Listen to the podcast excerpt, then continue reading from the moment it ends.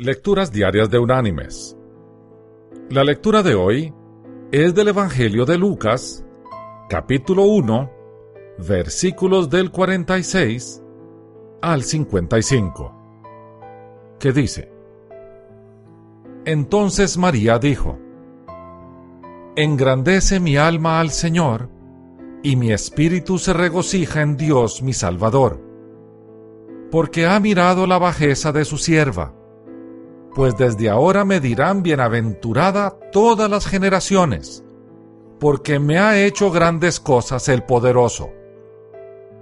Santo es su nombre, y su misericordia es de generación en generación a los que le temen. Hizo proezas con su brazo, esparció a los soberbios en el pensamiento de sus corazones, quitó de los tronos a los poderosos y exaltó a los humildes a los hambrientos colmó de bienes y a los ricos envió vacíos. Socorrió a Israel su siervo, acordándose de su misericordia, de la cual habló a nuestros padres, para con Abraham y su descendencia para siempre.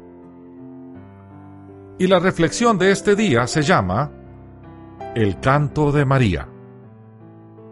El canto de gratitud, conocido como el Magnificat, es el primer suspiro de la fe, es el primer himno cristiano del Evangelio de la Gracia. María, la Madre de Jesús, pronuncia ese canto tan pronto como Elizabeth, la madre de Juan el Bautista, manifiesta, llena del Espíritu Santo, que el fruto del vientre de María era el Salvador. En este canto, María sigue el modelo de Ana al nacer Samuel, el gran profeta y reformador espiritual de Israel. Su canto es de humildad y gratitud, porque ha mirado la bajeza de su sierva, como sucede con todo aquel que reconoce su condición y la grandeza del dador de inmerecidos favores. Mis queridos hermanos y amigos, el ejemplo de María, esa gran mujer seleccionada para que de ella naciera nuestro Salvador, es de seguir por todos nosotros.